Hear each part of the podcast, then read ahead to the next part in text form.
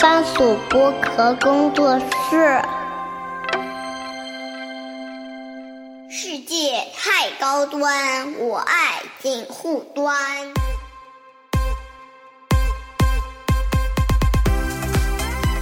大家好，我是严鹤翔。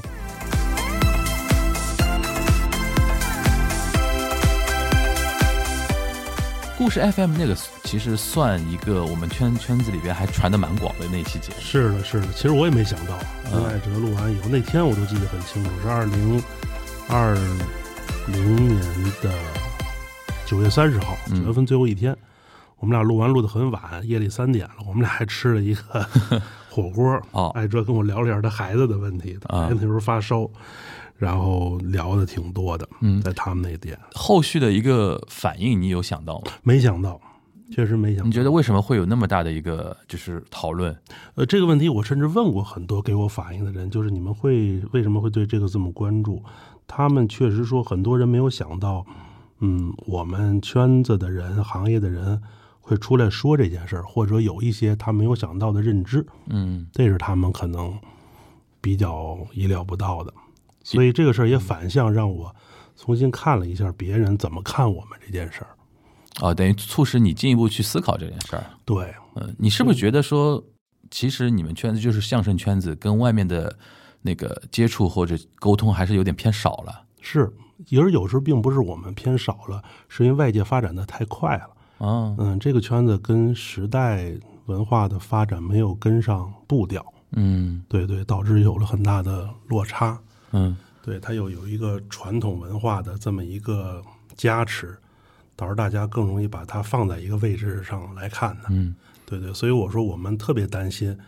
过个几十年，相声也变成真正变成一个那种非遗啊，就是大家啊平时间并不用，它并不是大众文化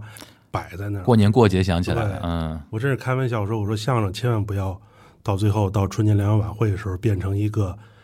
保留节目，保留节目，嗯或者说以后贯口变成才艺展示了，跟啊京剧的这个武打呀、翻跟头似的，变成这么一个东西了，那就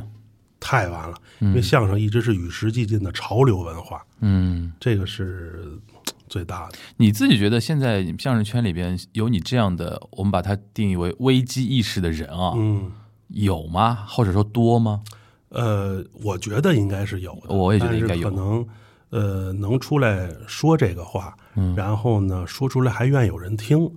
可能就没有那么多了。嗯，对对，甚至有的人说想说或者不敢说，或者有人想说不知道怎么说。对对对，但是我觉得思考这些事儿跟说这些事儿，它意义并不在于说这件事本身，是在于让我们自己重新得到成长，这个迭代的这种演化，嗯啊，生存下去。那两年多过去了，你觉得情况有变化吗？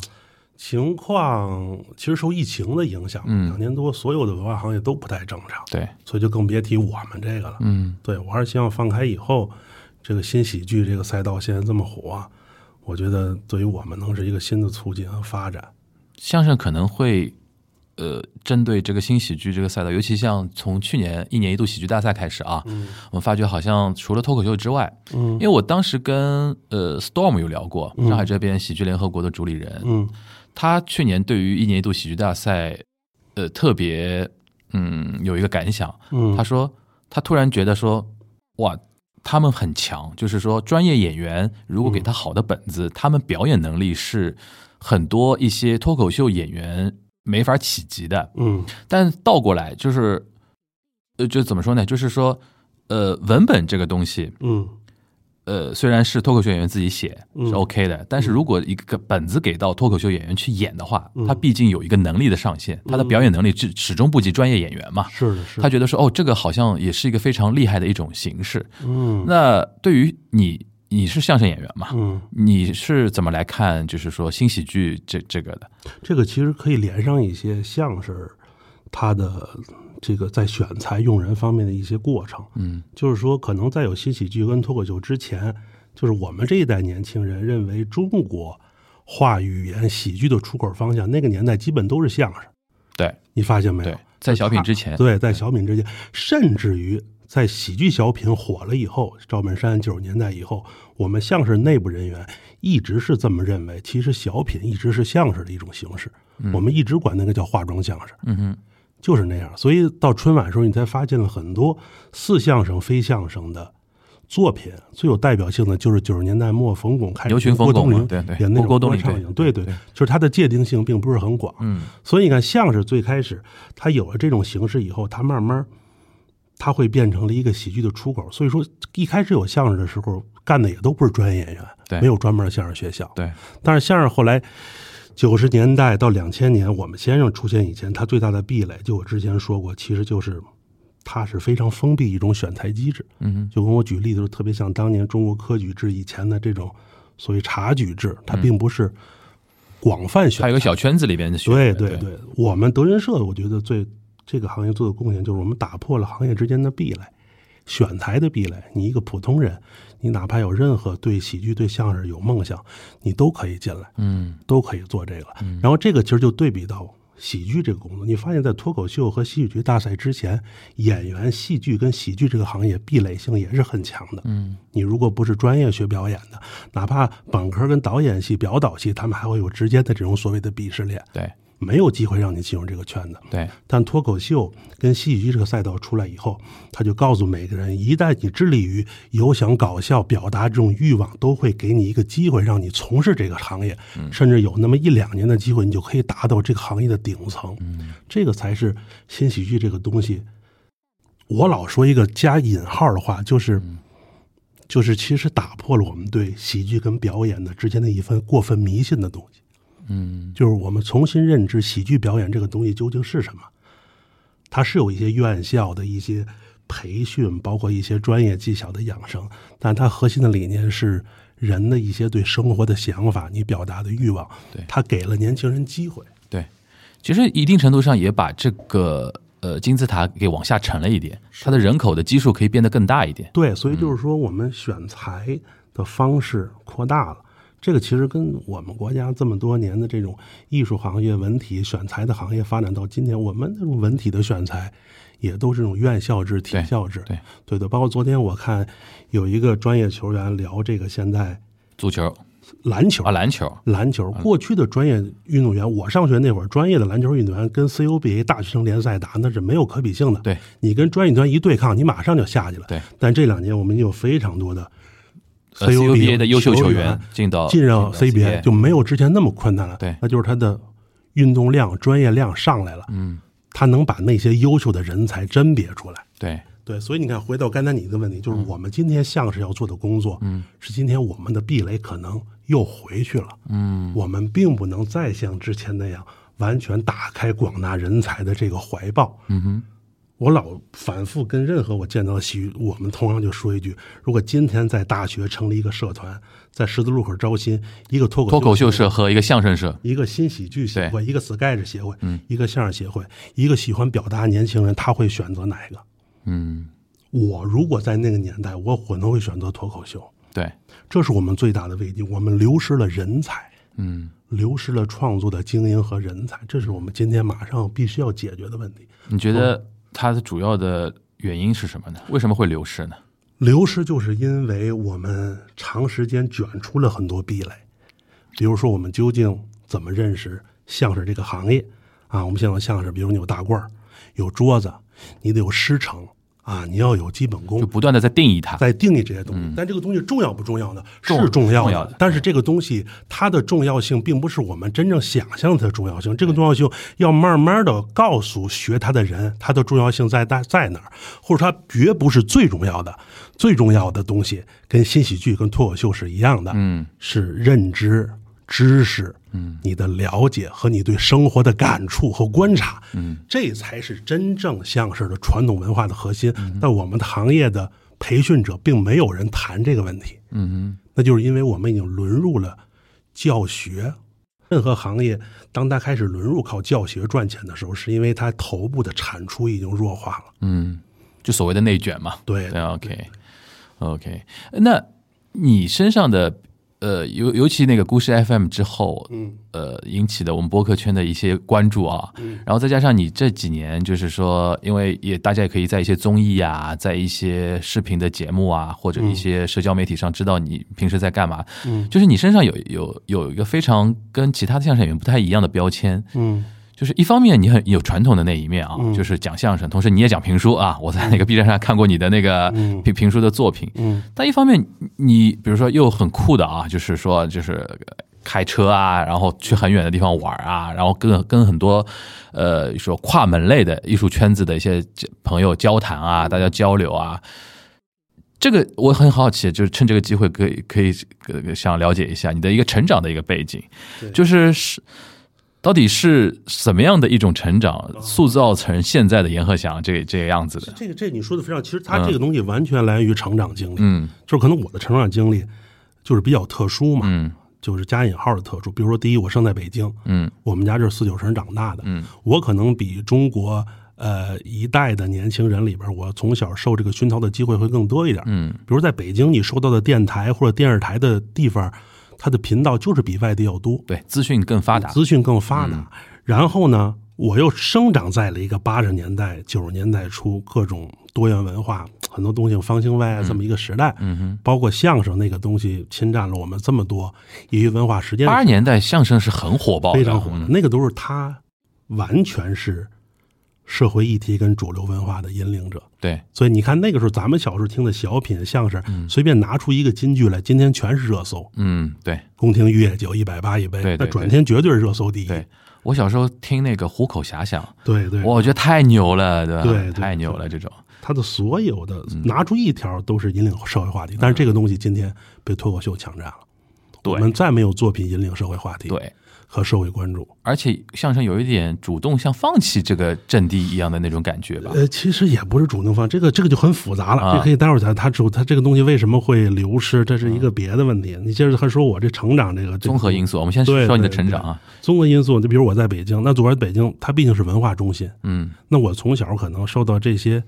呃文化熏陶的机会，可能就是能会多一点儿。对对对对，然后其实，在零五年、零六年德云社火以前，嗯北京曲艺相声这个圈子其实很小，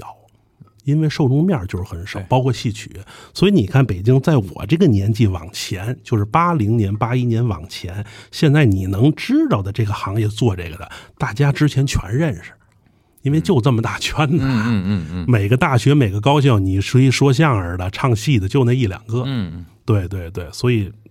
这也是，就我们有了很，我们一直就在这个圈层里，嗯，对，而且那时候很多老先生、老艺人也还都活着，都健在。嗯，我们正好处在一个中国改革开放，嗯，传统文化因为文革以后大家再复兴、再流传，然后八九十年代新文化大范围的引入，嗯、我们的那时候的资讯相对于那个年代来讲，就进入的会非非常多、非常强。然后加上零五年、零六年。我们先让德云社把这个相声传统这个东西又重新带起来，所以我可能就是每个节点我都没有落下，嗯我可能没有参与，但是我眼睛都看过。嗯嗯，这个其实是最重要、最重要。就是我师傅讲话，就是你要能能学会弄好的东西，你得先见过好东西。对对嗯对，你要没见过，那就完了对。就是对你的表演，包括你演员，我们也是，你的表演能力、你的水平放在这儿，但你的认知是另外一方面。嗯你的认知决定你能走多远，你的能力只能只看你脚下，但你的认知是你的眼睛，你能看多远。嗯，对，就你的还是就少年的迎合像，还是因为自己见识到了那么多东西，而并不是说因为自己是就是家庭的一个关系对是这个小圈子，对吧对，还不是。所以你看，这也是一个牵你扯的到主动选择，等于对，这也牵扯另外一个问题。我为什么就是进入这个圈子会非常的晚？嗯，就是因为我之前我的家庭、我的环境并不是主流这个文化圈层，我们家没有干文艺的，嗯，我们家也没有说相声的。其实，在我二十岁之前，我基本也是完全挡在这个行业之外的。嗯我以无尽的感情跟热情想亲近这个行业，嗯但你发现曲艺跟戏曲相声这个行业，就是它很难包容你跟接近你，它的圈层就会非常小。嗯没有我们先生郭老师的话，我也进入不了这个行业。这是德云社真正我们师傅对这个行业做的最大的贡献，但恰恰其实社会上对这个东西看的又非常的且没有人其实在说这件事，其实是很重要的，非常重要。的是这个，嗯是改变了选材机制，对，这是最重要的。所以我们今天面临的还一个问题就是，再如何改变选材机制？那你看，你看我们今天到今天，我为什么我说我还是个幸运儿？就是在我四十岁，所谓的可能人生已经很成熟的时候，突然有一天脱口秀新喜剧风起云涌的在我们周围成长起来，对我们又是一个新的刺激。我又有眼有心看了这么多东西，又改变我的认知跟思考。所以你要说对于喜剧来讲，可能我们这一代人是我老说是幸运儿，我看到了一切。对对对，那也就是说，你小时候是对喜剧这个东西，除了喜欢呃之外啊，一开始肯定是喜欢嘛，，对对对，后面是开始有信仰了嘛，是的，是的，就是不断对喜剧跟站在台上让人乐这件事儿产生了不同的欲望跟兴趣。这是一种什么感觉？因为我我我基本上能够、嗯能够也也差不多有同感啊，就是会有一种上台把大家逗乐、弄开心，或者说让大家觉得这一段很好笑的嗯那种爽感吧。就作为表演者来说，其实你说哗众取宠也没有什么过分，就说的难听一点叫哗众取宠其的，实是的因为这是一种我觉得人类的一种表达，人类群居以后，它这是一种行为。嗯，可能当年有一群猴儿在那时候，就有一只猴儿愿意对因为这个事儿引起大家的注意，给大家造成一种疏解跟松弛。就是说我跟好多做脱口秀的演员也聊，我说你们刚做喜剧时候，是不是这种感觉让你很舒服？嗯，就是你站在台上让那么多人乐这件事儿，就是你站在台上反复让人喜欢、让人乐这件事儿是非常有魔力的。嗯，对对对，然后你训这种反馈是计时的。嗯，你作家写本书，你得发行多长时间都看了的。那你原原来的就少年和祥的性格是这样的吗？不是我这是个被这个改变的。呃，也其实压根儿也没被改。啊哈啊我到今天也是一个很内向的人。 OK 就是其实是那因为北京人，你跟就是特别能侃嘛，给人家说内向，对大家可能会觉得说啊，你还算内向那种。就是并不是那种自来熟，是吧嗯对，愿意说啥就说啥啊那种。 ，OK，对就是但是被这个喜剧这个东西改变了很多，应该。对，被喜剧中改变很多。其实喜剧这个东西，它喜喜嘛，这两个字儿喜和剧，就喜剧这个东西被定义成今天的泛喜剧这个概念，嗯其实时间并不长，真是从零一几年开始有《欢乐喜剧人》这个节目，就啊喜剧竞演类节目的发展，嗯才让大家认为把各种搞笑的艺术可以放在一起进行喜剧的归一堆儿原因对啊但这个事儿其实是个综艺概念，对，但是它不应该今天是个文化概念，这个是我觉得要重新认识这个问题，它不是文化概念，它是综艺概念。对我们不要把今天大部分的综艺概念带成文化概念。嗯哼，对对对，所以就是说，嗯，如果你就今天我们这个文化感觉了，你说喜和剧的话，它还有剧的成分，对它并不是单纯要搞笑，对，它有些演绎的成分。所以这聊到我小时候可能喜欢相声，跟我喜欢戏剧表演是同时开始产生的。嗯，对我也那时候很喜欢表演，包括现在也想演戏，也尝试一些。嗯因为谈到剧的东西嘛，就是说你对戏剧、对表演这样的认知，其实最原始认知就是孩子的认知，就是 play，它是个玩儿的事儿。对，对对对，你要愉悦在这个过程当中。嗯他爸爸不逗别人乐，你也是愉悦的。嗯。对对对，让别人乐只是他之间的一方面。就我的理解，你对于相声的喜欢，或者对于呃，哦我们先把它归为喜剧吧。嗯的喜欢是对于一些逗乐也好，文本上的一些呃脑力游戏的嗯那种的一种喜欢。但是对于剧的喜欢，你是对于演绎这一块儿也是有喜欢的，就是你同时是发展出两种趣味的一个一个一个走向。对对 OK 我我高考时候还想考过中戏呢。啊，对对 OK 对，但那个时候就是对演员的概念应该是浓眉大眼很帅那嗯那个。你能举个例子？你小时候，比如说喜这一块儿啊，就是嗯你特别喜欢哪些大师的东西，或者说，就是像我啊，我特别喜欢梁左，哦，就梁左的本子，我非常哦觉得非常好。你比如刚才说到那个《虎口遐想》。嗯我小我我小时候就一直觉得他姜昆那个那句台嗯词儿，就是说，他说你说攀登珠穆朗玛峰后面跟一个大老虎，是不是是个人就能上得去？就那句那么长的词儿啊，嗯就我小时候印象太深了。我觉得中文可以那么好玩儿，嗯，对吧？我当时就对梁左这个人，我就觉得说啊这个、这个人特别有意思，对吧？是的，是的。然后你有没有类似的，比如说特别喜欢某位大师啊，或者某位那个就是说天才型的那种哦喜剧的那种？这个其实就是你看，对于梁左这个问嗯题，对于创作者的这种崇拜和感受，都是很大了以后，嗯基本到九十年代末期，我们才了解，哎呀，这个东西创文本，就文本对这个有文本东西。这个概你念，小时候这个东西还是对一些喜剧大，就是马三立，对就真的也马三立、马季、侯宝林。我小时候真的是很爱听马季，嗯，我很多相声都是听马季的相声，捧腹大笑。你觉就是得马季的魅力是什么？马季妹其实在于全面，活儿全面吗？还他是全面，就是说他确实掌握了很多传统的东西，他的创作能力又非常强，嗯，他的创作欲望也很强，所以他技法是很全面的，甭管是讽刺型的、歌颂型的，各种单独。你看马季当年那个，你说，你说《宇宙牌香烟》这个节目是什么？嗯嗯，很难这定这个好问题，其实是个独角戏，对，但你说它是个 sketch，其实也也是可以它的，嗯是完全非常飞的，那个在当年是很高级的东西。但是你说，那你说是单口相声吗？你也不能那么说。对，对对对，所以你看马季大师，所有的大师到晚年，他一定是愿意打破界限的，就是融会嗯贯通了，大家不要聊定义，我们先聊内容和效果。嗯，对对对，聊定义都是外行，因为想借着这个达到自个儿的目的。就把别人框在 外面，把自己框在里边，对对啊对，OK，对，嗯，那表演这一块儿呢，就是你自己，比如说你想考中戏嘛，就是你小时候是不是，比如说于世之，啊，是对吧因为我们家小时候那个就是跟仁义他们那个大院住的很近，嗯我们家最小在史家胡同。嗯，对对对，然后小时候就接触过，我很小就在首都剧场看戏，那个时候对表演的那种沉浸感，嗯，就是很着魔，很着魔。你有看到过就是于世之老师的现场演出吗？呃，说实话，我没有看过没有啊一个、那对，但是我八十年代末的时候，就于老师老师还在剧院的时候，我是看过剧院的演出的，嗯哦天价第一楼》。 OK，嗯，八八年我是看过，那个时候什么都不懂，嗯当时就感觉哇，这个太好玩了，就是一个真事儿，一堆人站在那儿，嗯，按照过尖儿尖儿似的把这事儿给大伙儿演一遍。我说这个事儿好厉害！干这个工作就太好玩了。哎我是最近那个通过那个互联嗯网看了一遍八八十年代那个《天下第一楼》那个版本的一个录像，就是八八年那版，对，那录像，然后我就觉得林连坤老师嗯，那一段就是说，就是报菜的那个，哦就今天安排多少菜，唱喜歌那个，哇啊，那太厉害了。总理各国事务衙 门，对对对对对对，而且他那种表演的那种不着痕迹，然后同时又充满了很多生活的经验，你就觉得说，哦，这种生活流的那种表演真的好厉害那种。林连坤老师是大家，嗯，真的就是好演员，举重若轻。嗯你看着其实并不使劲，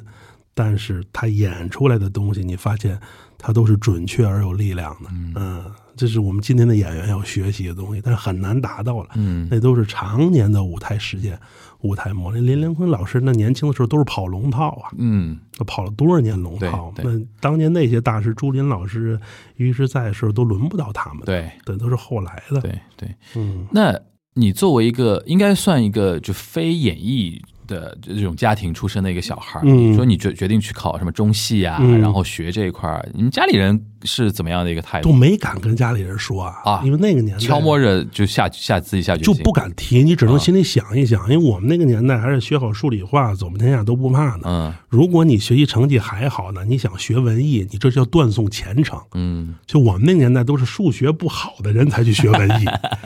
体育不呃不好的人才去学这个，才去学文体。那你怎么敢起心动念想考中戏啊？就是想了一下，就不敢啊，说呀、就脑子里过了一下。对呀，你都不能跟学校说。嗯，你跟学校说你是要拉低学校的一本升学率的，这是啊影响老师跟校长仕途的。在那个年代 是真对的，对对。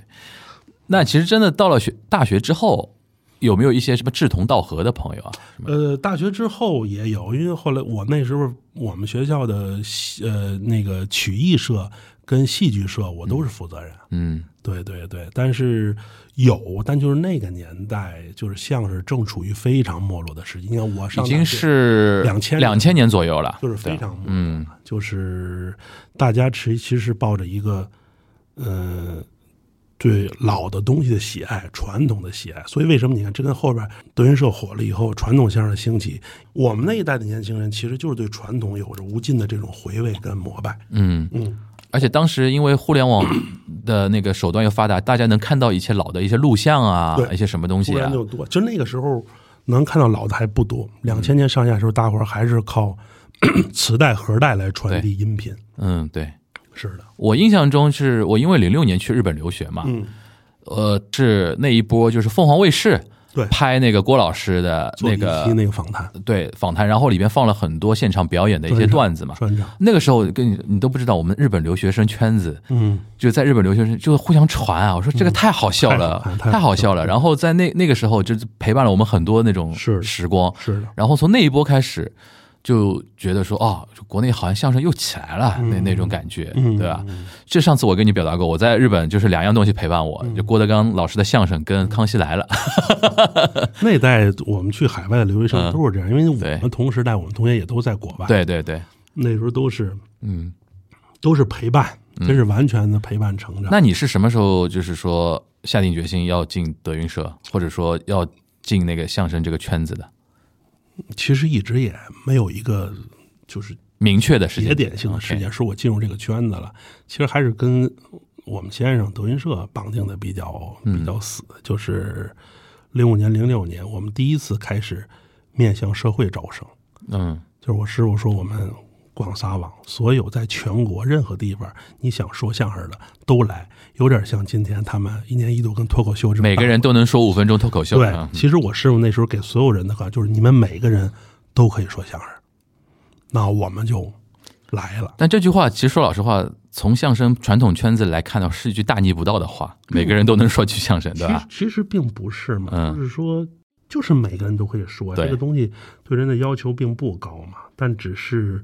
我们卷出了很多别的东西。对，或者说我们从业人员的天花板嗯在哪儿，嗯对不对？如果要是说每个入门的人他就是一，从业人员基本也就能到二，嗯，那入门的人也走不了多远，一定入门人是一，从业人员已经有十了。对这个空间纵深，我们其实也是战略纵深，这对也是纵深才能很大。对。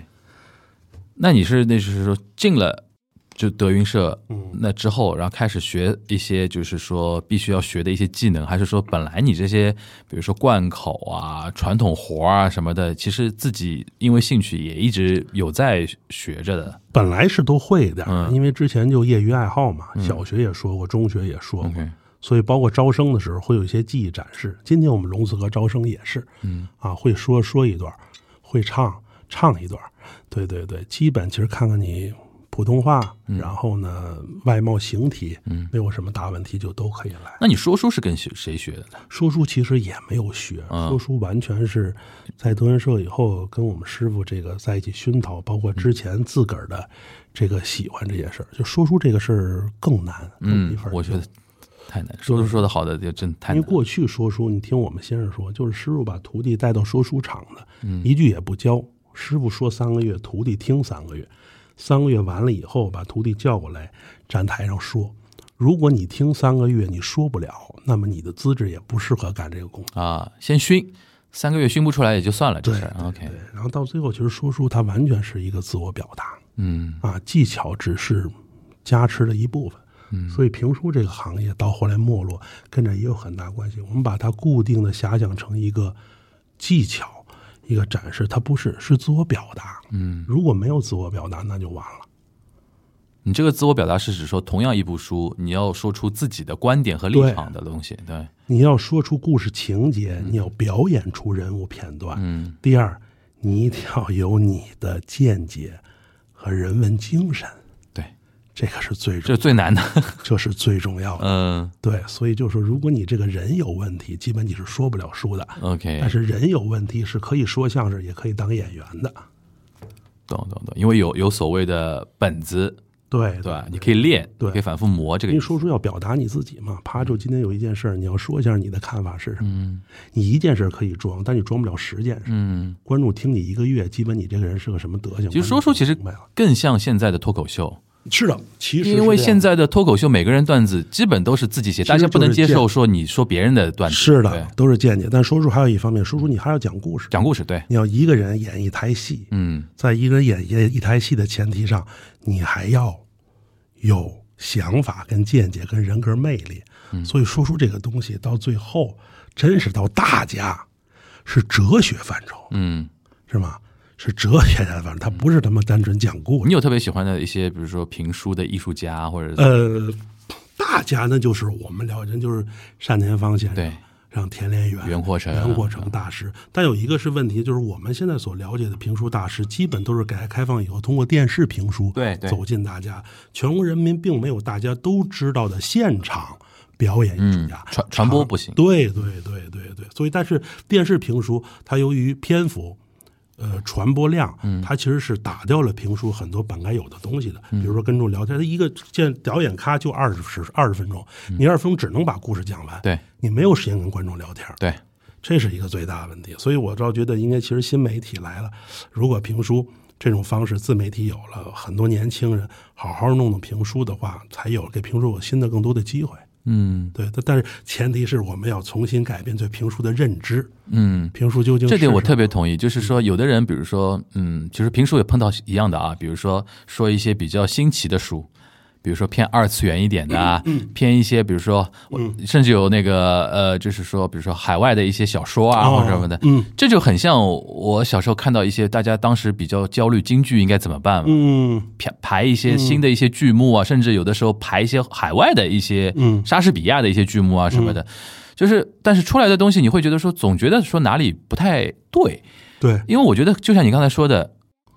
剧目或者说那只是一个形形状上的一个东西，嗯，主要还是表达后面的人文精神。对对对，就是说，呃，你说一个外国书其实不要紧，但是说外国书的目的不是为了说外国书对嗯而说，你说它的原因是什么？它并不是说局限于我在台上跟你讲一个哈姆雷特，嗯今天讲一个所谓的。指环王，嗯，一定是我私下里跟你说这感觉，嗯哎，一如我今天看了一段《哈姆雷特》，对我想跟你讲一讲，嗯，我对这个这这个故事看，我其实就是特别像小时候，比如说一个宿舍，你没有条件看电影，嗯我有条件看电影，我看完以后，我把这个事儿绘声绘色的给你讲一遍，嗯，要融入啊我的表达，其实有点表达在里边的。对，嗯还要融入表达一下我的东西的看法，所以这个东西它融合的很多，你说可能是影评，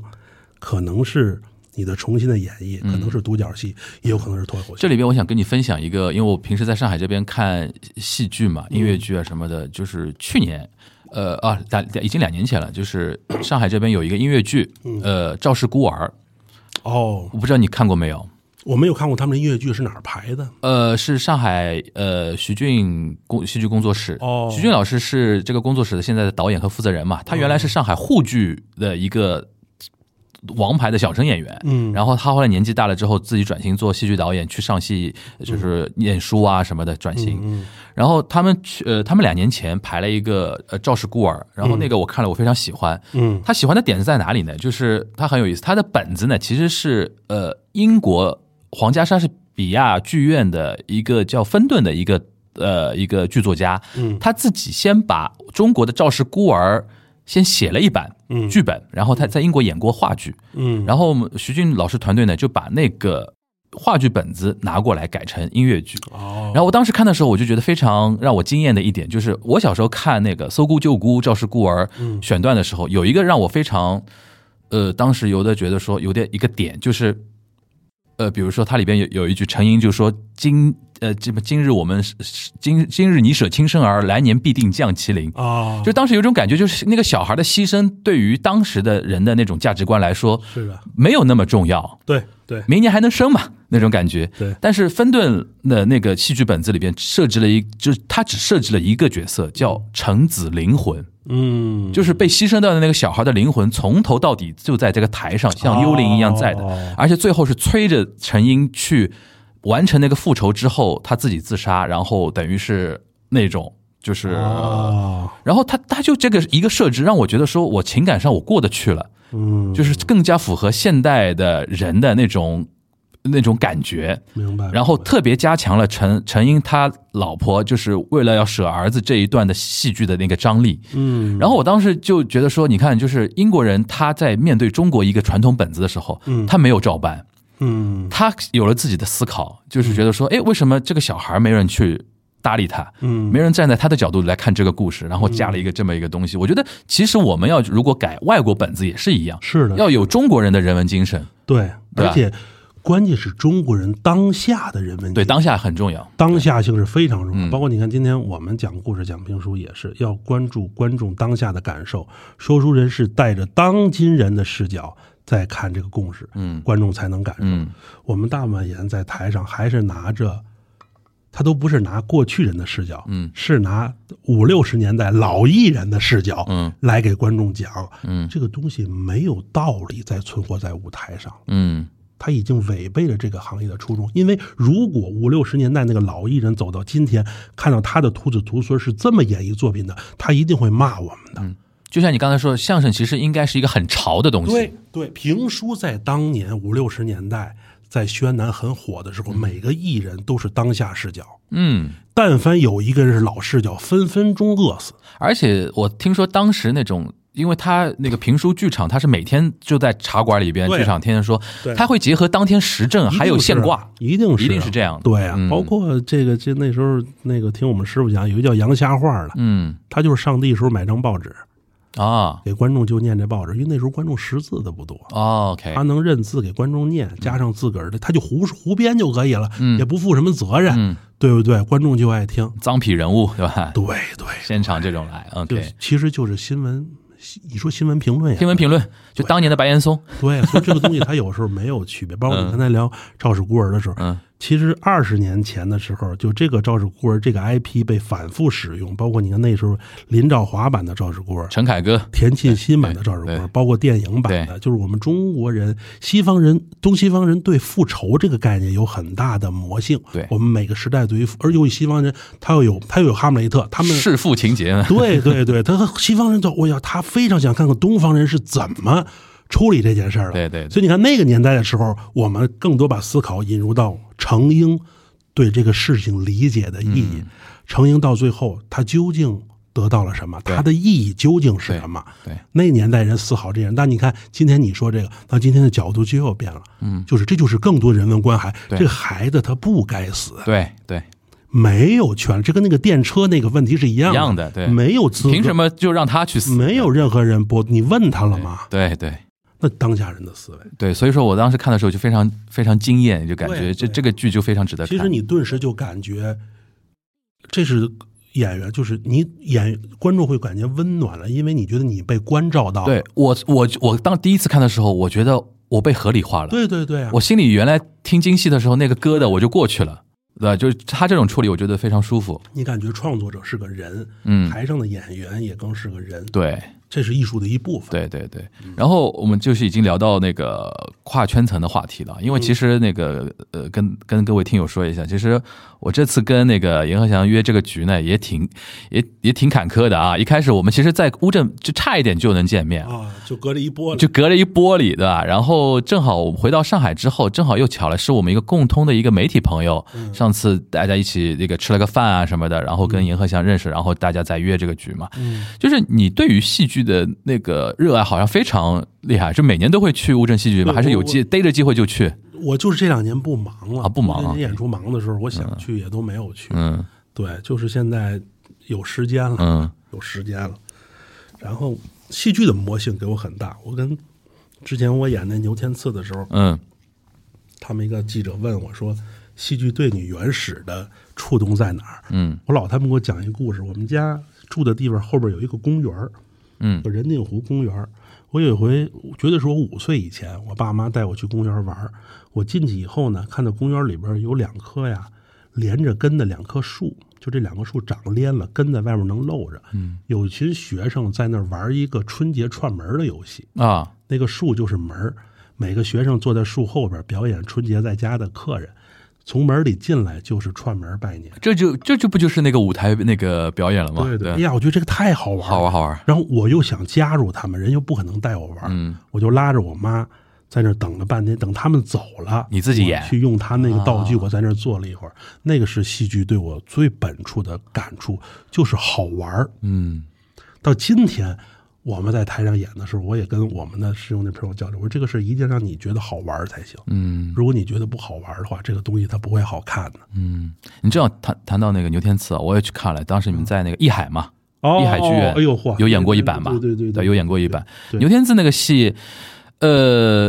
你你觉得怎么样？因为你的那个角色啊，嗯，呃，有点像一个第三就第三是视第角第三视角嗯去俯瞰这个戏，有是而且有一点那种，就是中国传统戏剧经常会有那种说书人视角，或者是那种对，就是天天人视角，呃其那实种感嗯我后来发过一帖子，其实这个更像一些西方故事的对东西，对特别像比如说像这个《花木兰》里边那个木须龙，对对对，还有那个《冰雪奇缘》里边那个小雪人儿，他他是边上永远有一个陪伴主人公的一对对对的个那个什么东西。但这个故事后来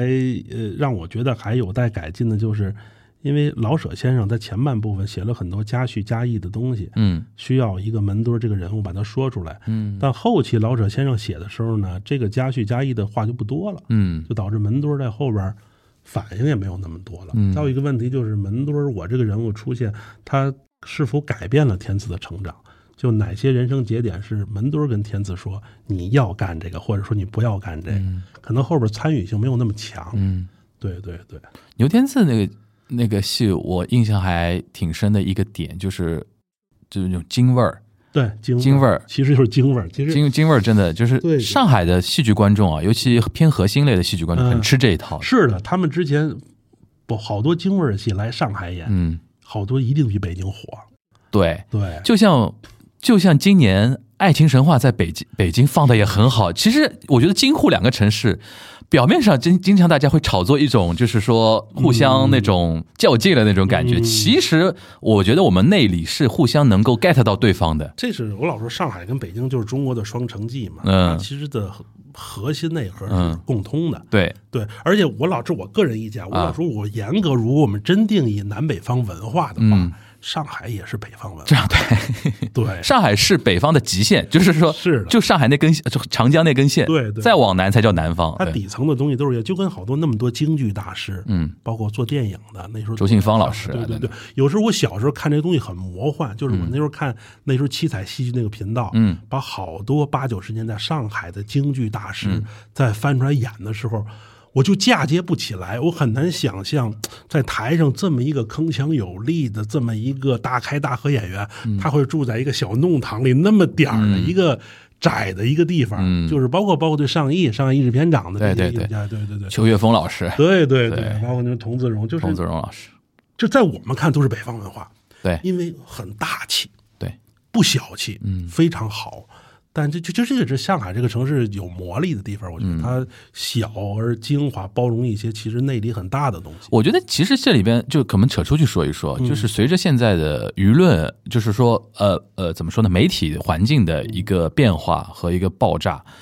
就是标签这个事情啊，对于很多人来说，甚至到城市来说，嗯它有利有弊。是，有利的地方就建呃容易建立一个认知，你比如说我们讲到现在广州美食城、美食之都，对吧？然后比如说成都休闲之城这种东嗯西，但是呢，它有个反过来不好的一个地方，你被自己限制住了。对就好像你除了美食之外，别的好像你不用去发展了。对，像上海也是，就是我觉得上海有一段时间是被形塑了，就塑造了，你就是一个经济城市。嗯，但其实上海，尤其在解放前，嗯它算一个文化中心的，太是了，是了，对吧，比如说电影、音乐。是了，呃，太是文化中心了，而且你比如说像译制片厂啊，什么动画片、上美影厂就就不不说了，对吧？ 对，但其实我们那么那么长时间，我觉得上海也被刑诉，其实北京也有点被被刑诉。我觉得北京为什么不能有那种非常潮的 fa 那个 fashion 的东西，就一定要把自己定位为不是京味儿，对吧？对然后那个皇城根儿文化，对吧？对对这个我觉得就是一种被刑诉的东西，为什么要拒绝呢？京味儿反而是个破旧文化，你有时候感觉吗？呃呃，我我我们不能这么说吧？它其实是的，就是说 你北京人可以这么说 当，时感觉一定是那种斑驳的胡同，对啊红皮铁墙，对一个老炮儿落魄的八旗子弟，，对。就没有过得好的日子， 而且因为我也是八零后，我们大概差的不多年龄，就是差个两三岁啊。这我觉得我小时候北京还挺潮流的，是因为的，北京有很多新的东西。你比如说九十年代，其实说老实话，流行音乐就是中国大陆的流行音乐，其实就两个地方，嗯一个就是北京。嗯，以摇滚乐为首的，或者校园民谣比较强，还有一个就是广州那那些，比如说以那个夜总会啊、嗯歌厅啊那种驻唱啊，很多当时歌手什么高林生啊、戴军啊，虽然戴军上海人，但是都在南方是跑那个呃驻唱出来的嘛。嗯当时北京给我感觉就是音乐很很很先锋啊，嗯然后什么样？但是这两年我越来越觉得说，动不动啊，就是比如看抖音，就是一些就是就是哦，我们老北京什么一定要什么七七壶高的，然后怎么怎么样，嗯好像就别的就不应该在北京存在那种感觉。上海也是，就是说好像就被定义了，就是我说说句那个，就是爱情神话的上海才是上海，其实也不是，是的，上海也有下里巴人的那个对那个那个地方，对吧？对对对啊就是我觉得这个这个其实很值得探讨的，就是我们印象中的城市怎么现在都被定义了、被标签化了。嗯，其实你看，这也是一个，这这这是一个很有就我跟我跟你有同样的思考，但你看，你有时候反思，嗯，我们这种思考本身也是一种定义，对，你你感觉是吧？其实最好的就是啥都不要定义，就是大家我们做自己。你这么想，你还是想去定义的，对对对对。对对对，因为聊着聊着就聊说，哎，比如说我们播客圈也经常会聊，对啥叫金圈播客，对啥叫互圈播客，对对对大家都很喜，就是怎么说呢，就是情不自禁，是的，或者有意识没意识的就去往这个方向去靠，要建立一种认知，对，对，所以就是这跟看待事是一样的，嗯跟我看待各种事，就是你还是特别能认识跟接受它的复杂性，嗯，啊，那我们还说回牛天赐啊，就京味儿这个话题，嗯就是除了牛天赐之外，我记得那个谁，那个哎，大大呃，大鹏老师跟那个谁李李，你是想说三妹嘛？对对对对对，哦，三妹也是我印象很深的，就是那个京味儿的那那个那个话题。虽虽然它本子是一个台湾导演那个呃，就是说拿拿来的一个本子改的嘛，嗯，但是它那个味道也很也是很的也很是的纯。是的，然后当时我记得我我看了之后，它是个小剧场演出嘛，嗯我就推荐很多人去看啊什么的，就是应和你刚才说的那个，就京味儿的东西，上海的核心的戏剧观众是非常喜欢的。对，但是其实越到最后吧，我们所说的京味儿，我们只是定义了一个特定很短时代的一个嗯，我懂你味意道思，有点民国啊还真那种对。所以民国，因为北京，我老说北京这个文化，它的魔力在于它从来没有被定义过，它太复杂了。北京城建成才多少年？嗯，啊，最早比如说金朝，女真人来了，契丹人来了，嗯，蒙古人蒙古人来了，对，它最开始都是北方少数民族文化，对对包括明朝来以后，到了满清，其实有它有很多也都是北方少数民族文化。对就是我老婆说，就是北京这个魔力在哪儿？我们北京有很多土话都是满语、胡同都是土话嘛，蒙古语，对吧对对对，你很难想象这是一个文化，它它很多都是阿尔泰语系的这个、嗯这个东西，它影响了你很多。对然后包括后来新中国来了。嗯，对，包括我们又受了前苏联这么大的对影响，北京有那么多的苏式苏式建筑建筑，对对呀、对这个整个环境呀，到今天新时代改抗，所以这个城市其实真是没有一个严格性的标签儿，你这么说，上海也有点这样。对很多上海被定义成张爱玲那个时候的上海，啊嗯就是嘛。其实上海也很复杂。对呀、上海也有吧。上海，你看我这回今儿我来，我为什么晚了半个小时？我就看一个公交车是九十六路，嗯啊，就是六六，他走的路就非常的多，他甭管把那个什么什么衡山路啊，包括乌鲁木齐、啊，很精然后彩的那些路对都对在里对，面。我就特意花半个小时坐了一趟。嗯对，我要就更细致一下感受这个、嗯这个城市。 OK 对对对，呃，那你说回对那个京味儿的那个看法，你觉得这种这种魔力是什么呢？就是说对于远方的那种呃魅力的一种欣赏吗？或者或者你可以说说你你你，因为那天我们交流啊，嗯你也很喜欢上海一些到北京去演的一些话剧的一些作对品啊吧，对，上海话剧中心到北京戏我都看过啊就我我跟他们上戏，我说只要上海话剧中心近二十年来北京的戏，我全看过。嗯对对对，但你说到京味儿这个问题，其实嗯它它它成产生原因，因为北京是中心嘛，对它受关注，对，所有的人你能看到的人，他在北京演这件事儿，你能听到的事儿是他在北京发生的，是北京占有了这个平台，对，嗯我们才这么着认为的。所以就是说，北京占有这个平台，大家又都这么想，这个东西就啊，到最后谁都到北京来，谁都到北京来，对到最后影响完了以后，它就是这么一个很复杂的北京，那就是我们认为的它的京味儿，实际上也是一个复杂形成的东西。嗯对，所以我从来，其实我跟你说，我特别不爱听京 味儿的，我特别不爱听。嗯，对对对反而是老北京人不愿意听这个。对，就是一定义标签儿这个东西，让你觉得很紧张。嗯就跟我这两年开始反感海派这个说法说法是一样的。是的，是的，是的，就是说，哪有派，哪有什么味儿啊？这个东西，而且我跟你说，前去年我参加了一个海派文化的一个论嗯坛，它是一个内部论坛，请了很多所谓上海一些本本地文化的一些大佬吧、嗯老师啊、学者啊嗯什么的，他们请我去说，我因为我新媒体代表嘛，让我上去讲两句。我当时就我比较也也也欠考虑了，我就上台说，我说在座的我们有没有考虑过文化这个东西要向前看？嗯哦，我刚说完这个话，我有有一位老师就后面补充的时候，我觉得文化就应该做存量啊，就向后看呀、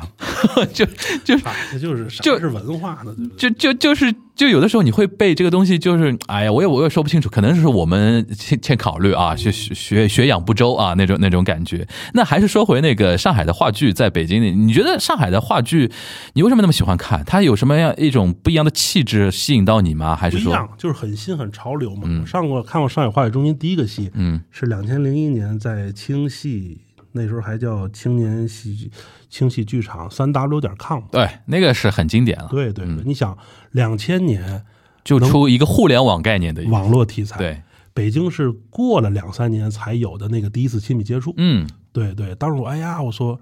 真是上海戏就是不一样啊，嗯他抓的点也很新。包括再后来上海来的戏，其实上海呃改编国外经典的比较多。你有没有印象？比如说《十二怒汉》嗯，啊，《越王号街车》，对，包括他们哺乳器做的这一系列无的人生还之类百的， 家杀这一系列，就是说，嗯，跟上海这个形象其实也很像，就是嗯拥抱世界，引入本土，本土化。给大家看，嗯，跟上海近一百年在中国做的事情是一样的。对。对对对，其实是带大家开眼看世界的那嘛。你觉得这种东西在现在互联网如此下沉的年代，你比如说现在，比如说我哪怕一个呃西藏的小孩儿，嗯，他只要有个手机，他都理论上他都是能看到是的全球所有的无远弗届的一些资讯。对对对，这种情况下，你觉得上海还有它的一个优势吗？呃，那就优势就像刚才咱说那个，就是说本土啊化，一个是文化，就是说任何东西都是熟能生巧，巧能生精。嗯，那一开始可能我们从生到熟，但都已经下沉以后，谁能再从这里边提炼精华？嗯 那就要看积淀和在这儿的人。嗯，对对对，所以我说一个城市它最大魅力是能不能吸引年轻人来，对，吸引只要人能吸引年轻人来，它就有生命和创造力，嗯就要向年轻人学，这个特别重要。你说到年轻人，就要不得不提，因为我自己有在做戏剧类的播客嘛，就非常关注上海的线下演出。嗯，呃，现在可以说啊，就是两个品类，嗯上海基本上就吸引了那两个品类的最最优秀的年轻人在往上海聚，一个叫音乐剧，嗯一个叫脱口秀，啊，其实这也是我强迫自个儿嗯。哦关注，包括他们这个阿波罗尼亚，你看吗？我看了，啊，我是第一批看的，我当时震惊。我特意跑到 嗯长沙看了一下他们线下嗯卡斯的演出。其实你要说我全都我全不能理解，嗯，然后我特意把他们全程看了一遍。我说这就是当前的年轻人的文化现状。对对对对对，其实我觉得还挺好的。说实话，你觉得你你呃展开说说？我觉得，我觉得任何好的艺术，它好就在于它调动了人真诚的表达和感情。嗯哼，对，表演者有真诚的表达感情，观众给予他的回馈也是真诚的。这个东西其实是好的，它一定是好的，因为它是真的。对，对对对，我们看到的一些，比如说，就包括他们出来以后那个，然后很像，就是他们是有粉丝帮助维护维持秩序排队对的。对，这因个为每个有的有些演员时间久了之后，因为他驻场演出嘛，啊嗯有的演员有自己的所谓的啊，我们打引号就是粉丝团，对啊对对呃，饭圈的一些东西。这个个让我很惊讶，因为我们出来也有粉丝，嗯，我们粉丝可没有单独帮维持秩序的。这个我操，他们四个人就排四条队，嗯，整整齐齐，对，然后非常的，我觉得挺好，挺哦很好，啊挺好的，就是在这个环境里，每一个人都得到了疏解和开心。嗯呃，也许他还有要成长的，但我觉得这就是艺术成长的过程。嗯，如果这个形式演上十年、二十年、三十年，它一定会提炼出更好的东西。，对，这就是艺术的发展。嗯。对对对，那你来上海期间，因为肯定这几年一直也频繁来上海玩啊什么的，嗯会来看那个线下的脱口秀演出吗？呃，我看得看多过吗，我看过，我那个第一次来就是那年那个 GQ 他们请我去效果的时候，我第一回看的效果线下的那个演出，嗯，然后我还呃跟北京的环境其实也不一样，怎么说？就是北京的脱口秀环境跟上海脱口秀环境，其实你细看也有很大的一些区别，就是观众的比如说参与的欲望、他的感觉啊、演员关注的话题。就是说，所以我说为什么脱口秀这个东西，它一定慢慢会归向当年相声的一些呃习惯，就是它一定受地域影响。因为我觉得那时候上海的演员，他可能更关注一些呃自我的问题啊，就生活的怎么样生活？的问题。嗯北京在那个环境或者北京演员，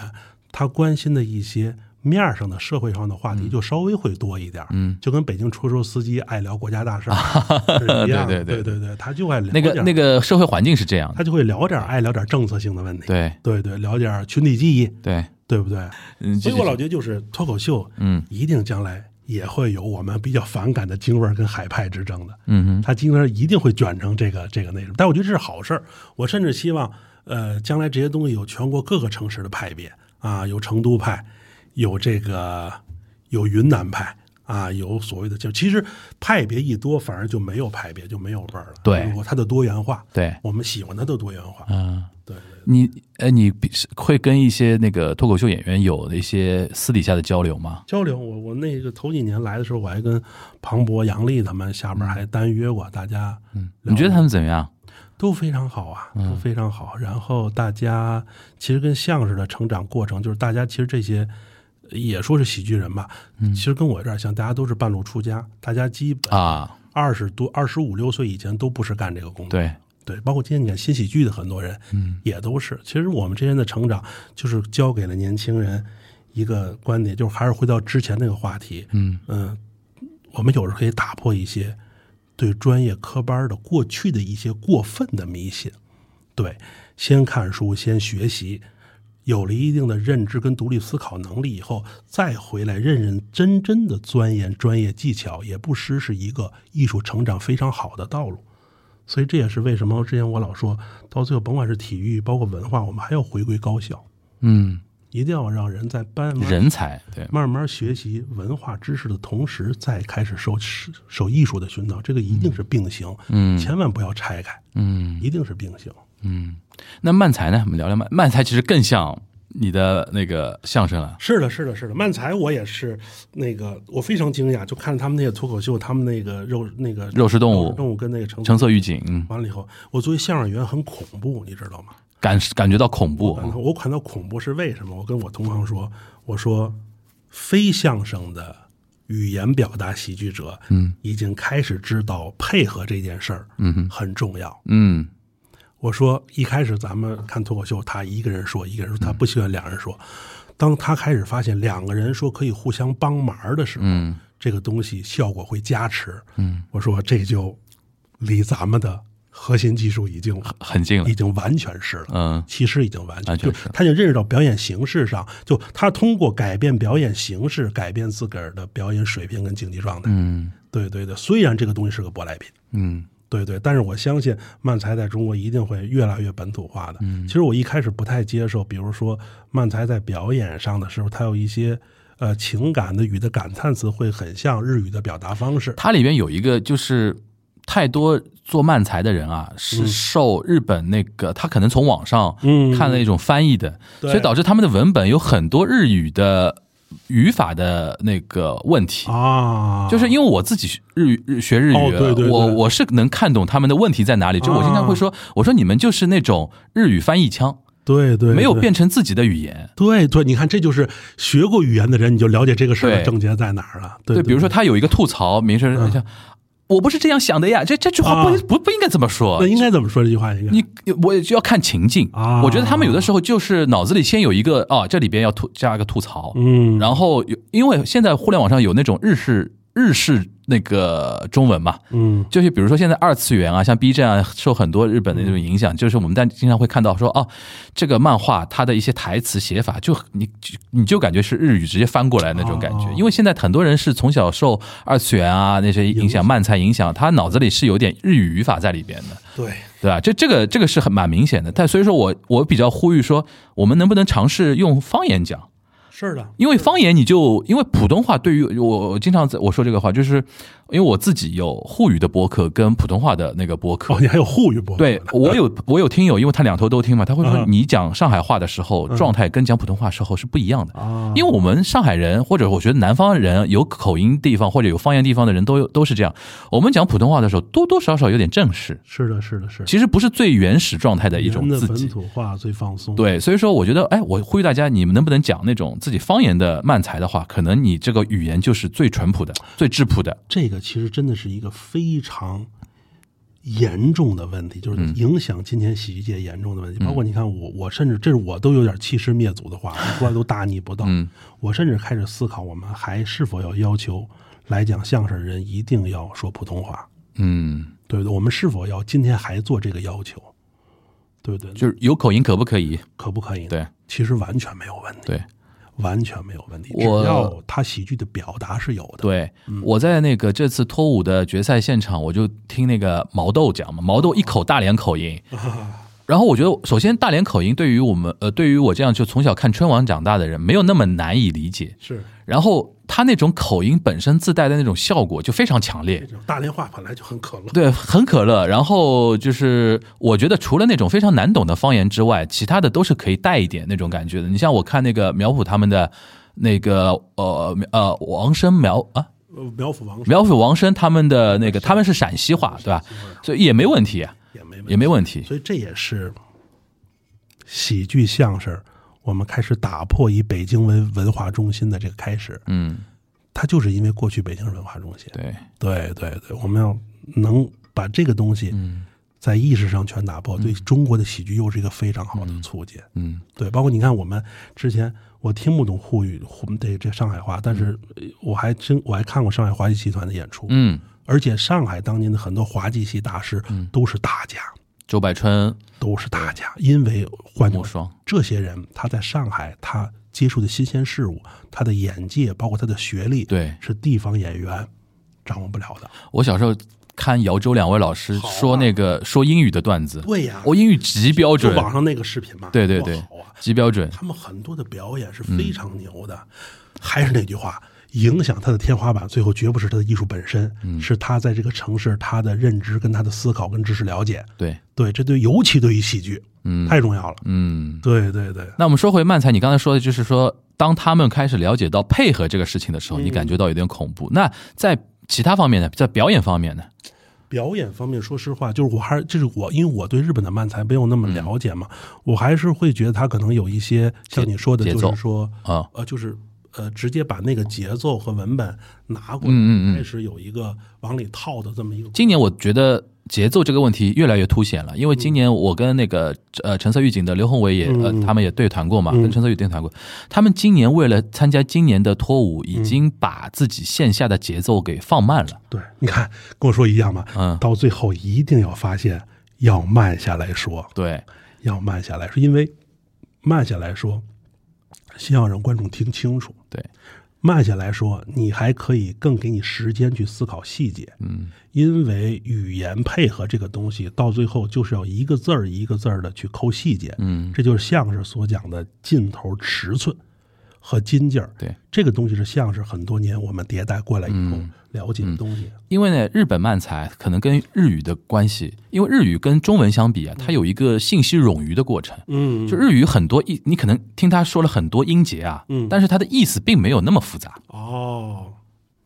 但中文有的时候啊，一个字儿就能代表很多那种意思嘛，所以说你用日语的慢才节奏直接套到中文，大家听得很累，嗯，因为你信息太多了。对，所以说今年他们刻意的有点放慢，嗯但是呢，他们也在调。就陈陈陈陈色预警两位老师上次来我们节目也在说，就是他们又觉得说今年调的慢了呢，嗯就是可能线上的观众觉得慢了，现场观众其实反应还可以，但是线上你有一些尤其一些他说核心的慢才迷观众来听他们今年调整的节奏之后，他会觉得不过瘾，不对，嗯不是那个味道，所以说他们现在也很那个怎么说呢，在摸索的这个过程中，是的。然后你说这个这句话让我有一头，因为这个话我还是我在思考要不要在这个节目里说，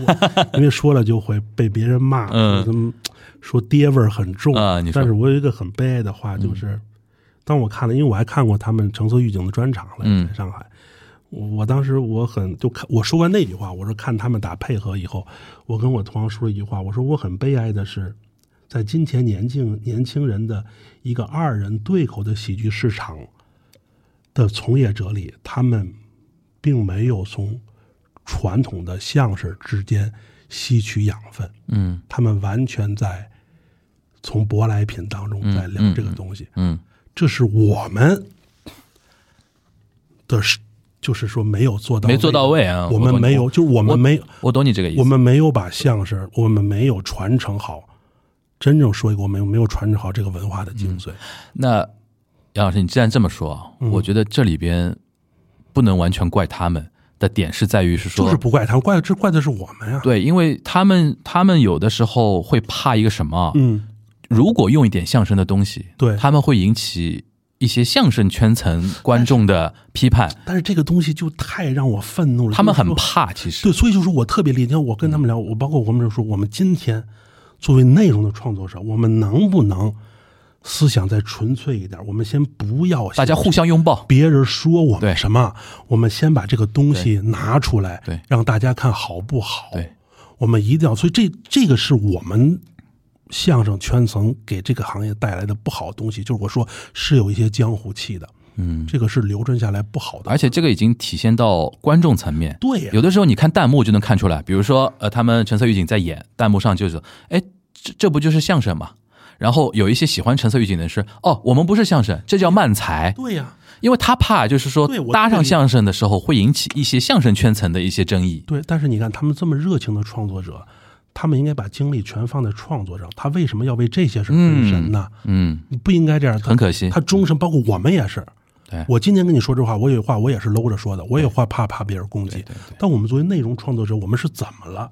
我们为什么要沦落到今天这个程度？对那可能就是为了吃饭，为了挣钱，为了活着嘛。对，这个东西其实说起来很悲哀，都是说一个纯粹的内容创作者，嗯我们究竟应该说点什么，做点什么？这也是我为什么想跟你聊这些事情。嗯我希望我们能互相拥抱。嗯，一定我也觉得，我觉对，得对我觉对得，我也觉得，creator 就是创作者是这个东西，不要去自己加很多一些包袱在身上。哎，对对，包括你看，我特别想跟漫才人聊，就我跟我们同行也聊，是有个传统相声叫六口人，我不知道你听过没有？嗯，，对我听过。六口人是一个节奏非常紧的一个作品，嗯逗哏的在这儿一句一句的说捧哏的这个不对那个不对，嗯捧哏的反复说，它其实完全是一个漫才的结构。嗯只不过逗哏的那个人，他并不是说自己一件荒诞的事儿，他在说逗哏捧哏他们家一件荒诞的事儿。这个节目让我们今天很多演员已经演得不成样子了，就是这是一个本身一个十分钟的小节目。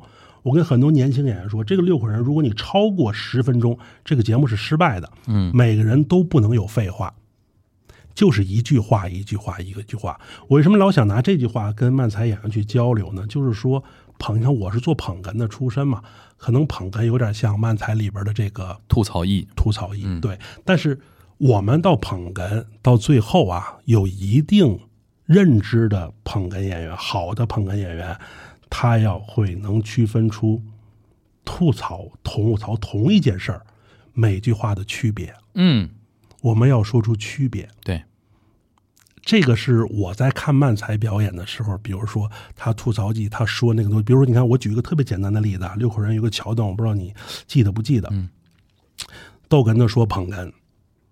嗯，捧哏说，逗哏说，你们家二一口是谁？嗯捧哏说老娘，然后逗哏说哦老杨上山吃枣去了，嗯，然后这捧哏就说对啊，上山找我爸爸去了嘛，嗯，因为前面的说的是公羊，对，然后他再说老太太，哦老套裤，捧哏没有大坎肩儿啊，然后再有一个母亲，他说母鸡呀、你爸爸是公鸡。其实我们很多言情演员在演这个节目的时候，逗跟胡说并不难。嗯，母亲、母鸡，你说怪话就可以了。对，难就难难在在捧哏这三番的反应，很容易反应重复。对，对对对，这一点，那个我在上次跟陈玉他们的聊天里面也提到，这两年因为我平时比较关注日本现在国内的漫才的一个发展，嗯，日本国内现在有一种倾向，新的一种倾向就是，呃，对于吐槽艺的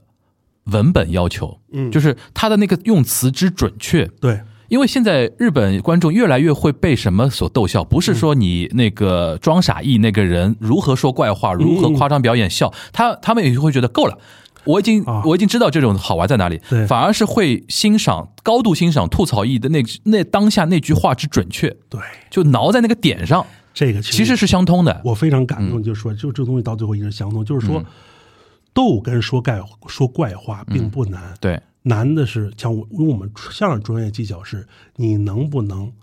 捧哏把这件事继续合理化的再往下走，对，让他再有理由说怪话，再往上翻儿，啊再往上不翻然。你的这个话既要把他这个包袱翻响，嗯，还要合理化他这件荒诞的事儿。嗯，第三步的进阶要求是，你要给他下一句搞怪第一个非常舒服的肩那膀，啊就很高级了，对，啊这是高级的捧哏。对，但是今天我们这个行业，百分之九十九多的捧哏演员根本就理解，咱也不说能到这个层面，能理解到这个层面的都不是很多。嗯，所以我们甚至我们这行业有一个很怪的问题是，不够尺寸、不够材料的才去捧哏，就是逗哏不行，那你去捧哏吧。所以说古话说三分逗七分捧是有道理的，是有道理的，但是这个东西它的认知维度一定要到了很高的层次才能。对这个东西你可能跟于谦老师去聊对于的话，他才能能跟你去聊这些问题。知道吗而且你不到那点认知，他怎么跟你聊？对呀，所以现在观众在网上聊捧哏，我真是我就看不下去。观众认嗯识，观众认为现在捧哏是搞怪那个啊捧哏应该说怪话，应该把逗哏扔台上。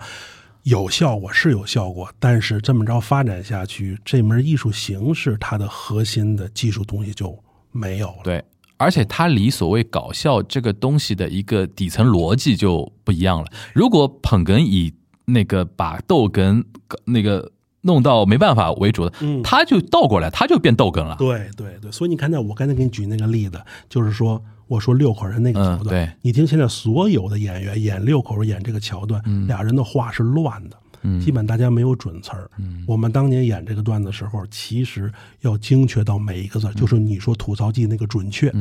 一定要准确。你的调门儿、你的字儿、你的节奏、你接的句头句尾都要做到精准不差，效果才能保证。对，对对对，嗯对，这个这个这的确，我这两年就因为我之之前那个对比日本漫才的时候，我那天跟那个陈思玉景也在说，我说尤其有一日本有一个组合，这两年特别火，叫霜降明星，嗯里边那个吐槽艺那哥们儿，就是他，我就估计他平时就琢磨，嗯就同样一个口一一个切口，我要在这边吐个槽，嗯。就如果用之前那种日本也有那种制式化的吐槽，嗯别别乱搞啦，别说啦别别搞什么啦就就就嗯走吧那种感觉，嗯他也有类似的那种水话的，他不用，哦，他一定用一个就挠到你的点，而且是年轻人、年轻女观众最能 get 到那种点，咵一么一说，那厉害然后你一想。第一秒是好笑，第二秒说哇还能这么说那种感觉，他现在就非常红那种感觉。我觉得这样的演员是要越多才这个才会越来越好玩。所以我说，你看现在漫才非常火，我觉得非常好，就是跟脱口秀一样，嗯，它都是一些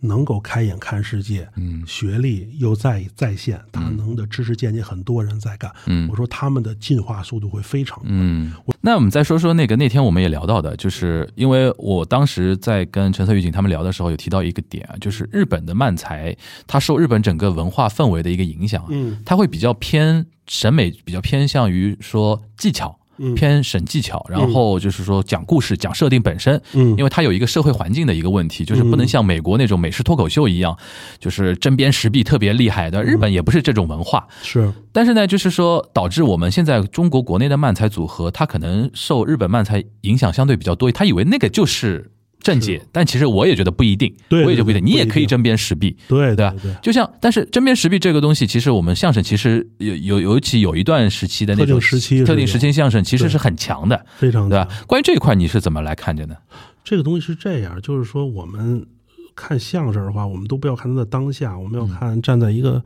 大的历史的角度上看它是怎么变成今天这样的。对，因为相声，嗯，之前可能四九年以前没有相声这个词儿。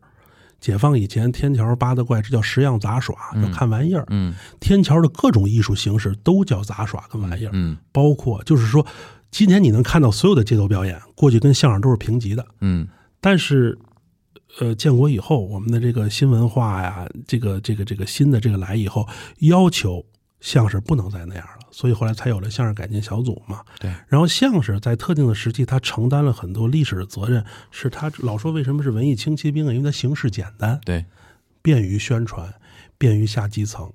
我们国家呢，可能从建国以后，它有了这种它的文化艺术院团体系，其实又是它自有的一套，或者受一些前苏联的一些影响。嗯所以在这种传统文化的这种街头艺术，跟新中国这种院团体制的这种苏联文化体系，它产生了一种结合的方式。要说新唱新，所以你看这个呃五几年六几年那时候马季他们那一代，为什么说好多新相声，包括甚至有外交题材的相声，有一送对，这有一这送这是个外交题材啊、砍占铁路什么的那对种，啊嗯，今天是不太可能有这类嗯作品的，对不对？然后七六年以后，粉碎四人帮，嗯，改革开放，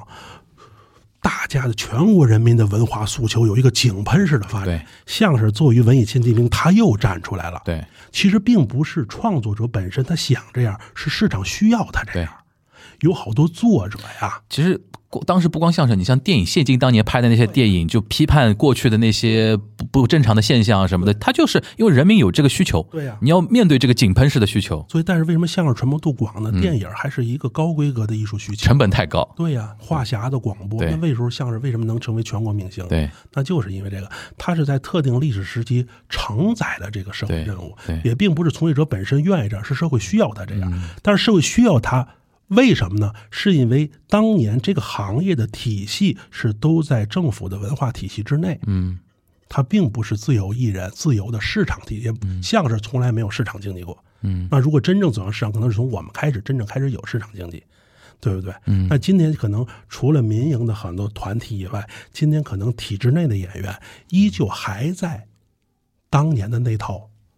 文化体系之内，就是旧社会的江湖艺人进入新中国院团体系以后结合出来这么一个过程。嗯哼，我们每个人的局限性都在这个里边。嗯，那就是今天我们能不能把这些局限性的东西打破，才能让这个艺术本身能不能再往前对，走？因为说老实话，那个需求还在，是的，是的，是的，而且现在年轻人为什么那么喜欢脱口秀？就是脱口秀相较之下，它的 range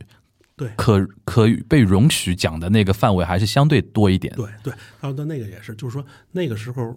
我们能讲的一些呃呃呃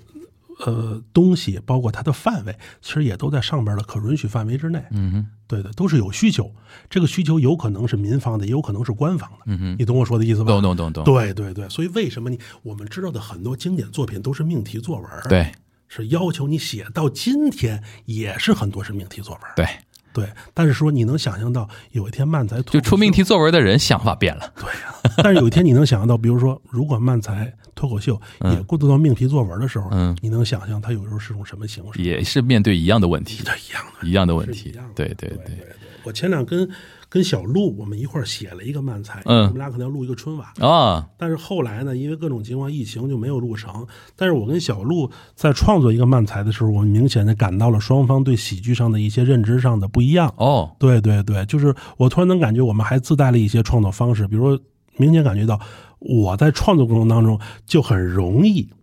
总会融入进入对自己滑稽性和对手滑稽性的描述，但是小鹿在创作漫才的时候，他更关注这个事件的滑稽性。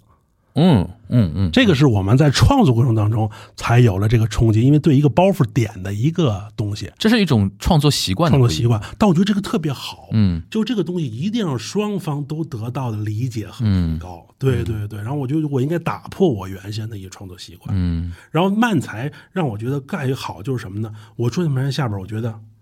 有的东西就是要快，因为年轻人他接受的信息就是快，现在快大家都十五秒那种。快就是爽，就是舒服。对爽你不要说年轻人快了，你慢你就对，你跟不上年轻人，你就要被淘汰。对，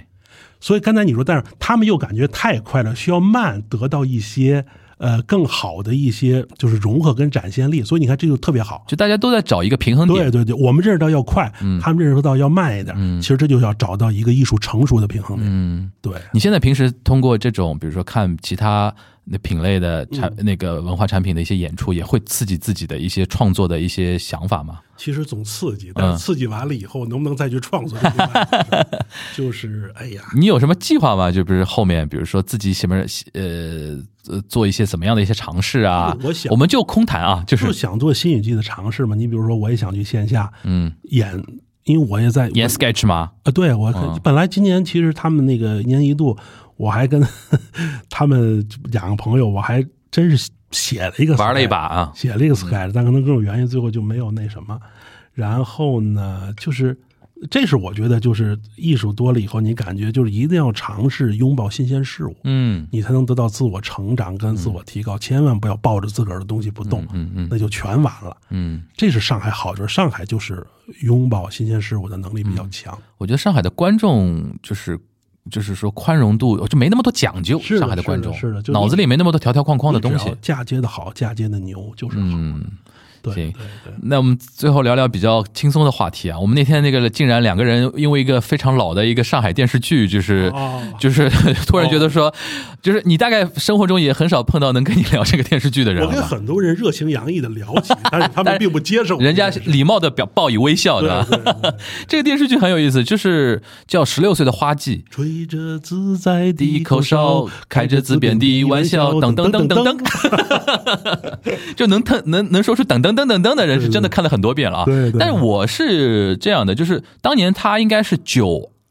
二年、九三年左右，嗯在上海播的。但那个年龄呢，我才七八岁、八九岁，嗯就是看那种剧呢，给我感觉就是哥哥姐姐的故事。啊，但我有个堂姐，她比我大七岁，她那个时候十五六，嗯他就属于那种正正好好就是那个年龄就的，是哦一所以他看的是比我还狠的那个那个那个单。但是呢，当时那个剧呢，就是那个色彩，嗯，而且第一次看到剧，其实放到现在就是校园偶像纯爱剧，纯中国青春偶像剧的鼻祖，鼻祖就是校园偶像剧的而鼻祖，且那那些脸多青春啊！对青春对吧嗯当年的吉雪萍老师，而且而且也很正能量，其实今天也很难找到嗯，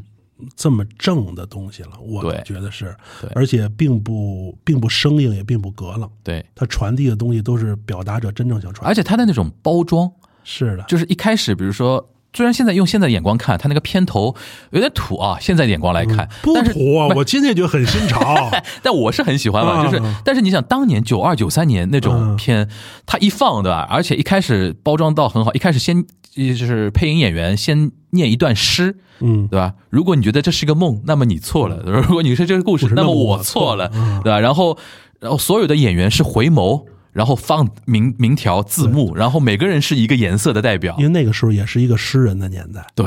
那是一个有诗歌的年代，对，然后就觉得我当时感朦朦胧胧的感觉就是哇，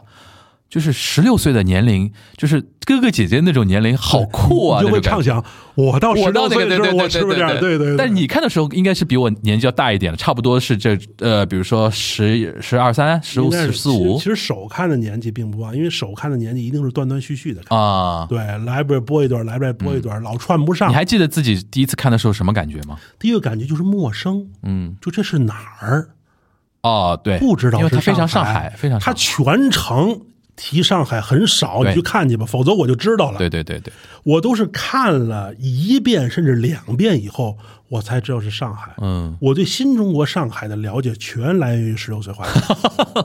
知道？我甚至我就说，谁能带我来上海的时候做一次十六岁花季嗯圣地巡礼经典圣地的巡 礼？对他们那是个三女中， 他那个呃十学校是哪个学校？学校是是三女中，对，包括那个原野，他嗯跟他那个舅妈住那个弄堂，弄堂那是那娘是哪娘儿她叫她叫她娘娘娘嗯对他们那个地儿是在哪儿？呃，那对个在哪儿弄堂应该找不到了，那应该是没有弄堂应该拆掉了，但是对学校在，那个学校，学校在那一看就是个当年的贵族学校。它是当年那种外国人在上海对啊建立的那种、那种学校、女校之类你的。想他们那个宿舍吧，那个宿舍典型不是个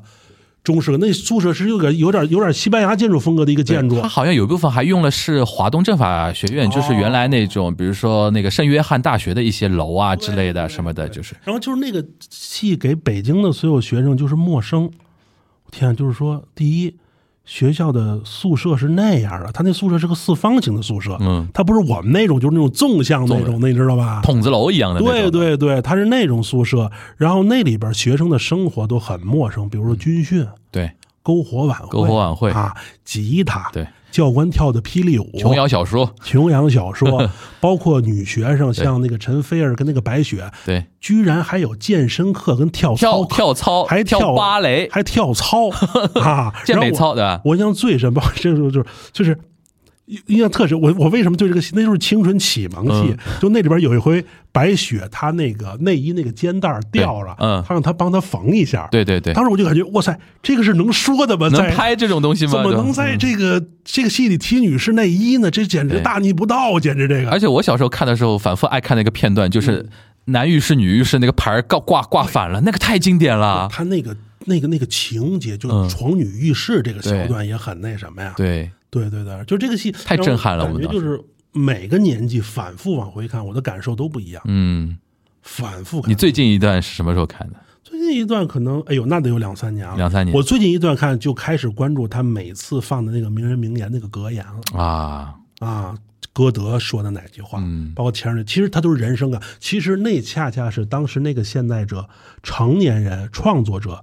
对年轻人，嗯，年轻人是不关注这些的。对对对对对对，这都是成年人这个年龄才看，所以我才能感受当时，因为我已经到创作者的年纪了。对，而且你有一种看小孩的感觉了，对对就是替他们在想你们的在遇到的哪些困惑的东西。实际上是我瞎想啊，是、嗯是那个时候创作者对自己青春的回忆跟畅想。对，那个对主创导演啊、编剧老师，他们在追忆自己的青春年华。对对，就是说在当下这么好的就是我的青春应该是什么样？哎，那我问一下嗯杨老师，你当年的心目中这个剧里边，你的头号女神是谁？哦，就觉得谁最好看是吧？这对个我们很多人也聊过这个。哎我真的，我就是觉得嗯白雪最好看，啊，对就是啊季雪萍老月师。明，对对对。但是那个好像给大伙儿的定义是陈菲儿最好看，是吧？给所有人的定义，她里边就人物设定也非常妙。嗯白雪是一个开朗，嗯然后又是班长型的，对然后又是照顾别人的。嗯呃，呃陈菲儿是那种出身就没有那么，因为像白雪她出身，她爸爸是个律师，好像还是什么。是个建筑啊，师，建筑师设是一个精英家庭嘛，设计师是精英家庭。对然后陈菲儿是一个回护子知青子女的哦小孩，寄住在自己的娘娘家。所以他跟原野才有那么大的共嗯鸣。他们有共鸣，一个从什么新疆回来，一个从哪哪里回来，都是寄住在自己的亲戚家，然后自己的爸妈都是在原来那个地方还待着，对所以说他们有那种底层的那种共鸣，是的所以说他们的感情呢，又让人感觉非常的那种心碎。对吧？明明有一种情愫，但是你看当时环境，比如说大家对你怎么怎么样啊那种对东西，对对所以说他们有一种有一种对比性，就很像那个，我不知道你有没有看过另外一个香港的一个电视剧，叫《我和春天有个约会》，啊，姚小蝶跟那个、呃、那个蓝凤萍嘛，其实白雪跟那个姚小蝶很像，欧阳年纪就是他们是比较贵族，对他们是他们有点像班级里边的那种白马王子跟阳光的公，主代表太阳那一面嗯对对，对然后他们的反面就是月亮那一面，就是陈菲尔。对就是这个问题就问你，就是你喜欢太阳的还是喜欢月亮的？是那样，是因为我刚才一个问题，我第一反应是什么？是那个年代，嗯我们对于就是说，呃，学习好是一个很重要的标签儿，啊，你懂我的意思吧？懂懂懂你这个意思。就是班里一定有一个学习又好、长得又好看的女生。对，而且他学习好，他有点自带光环那种对感觉。对对对，嗯她是这么一个感觉，嗯就是这种女生，她一定。后来你感觉，你大了以后，你感觉那个时候她吸引你的很多气场，恰恰是她那种自信，对，她的自信。你是被他吸引。对对嗯他那种自信、那种阳光，但是你面对这种可能咱现在说那种女神那种感觉的时候，你感觉你是高攀不上卑微的 高和攀不渺上小，对，高岭之花，对，对对对对，所以你看那个时候可能，那咱年代一般聊校花的话，学习都不错，对是这样的，对嗯对对对。对对，然后像陈菲儿这种呢，会让你心疼啊而已。很心疼。包括你看，我觉得这个戏好在它涵盖的，包括它涵盖的上海知青这个层面。嗯对对，我大了以后，我在了解了很多上海去新疆的知青很多故事以后，我再回看这个故事，我就很有别的感触，嗯才能理解原野嗯，和陈和陈陈菲尔他们究竟情愫，经素经历了什么。嗯，对对对对，对。那男男生里边，你更能带入带入谁？男生里边其实韩小乐，对，其实我韩小乐那个故事，我是每那他是让我每回看都很感动越来啊越。唏嘘的，嗯，因为这个东西就是这种，首先来说它是个强设定，这就是故事就这么设计的，对，对对对，他就是韩小乐这个人物，反而就让我在思考教育本身我们要做什么事。嗯。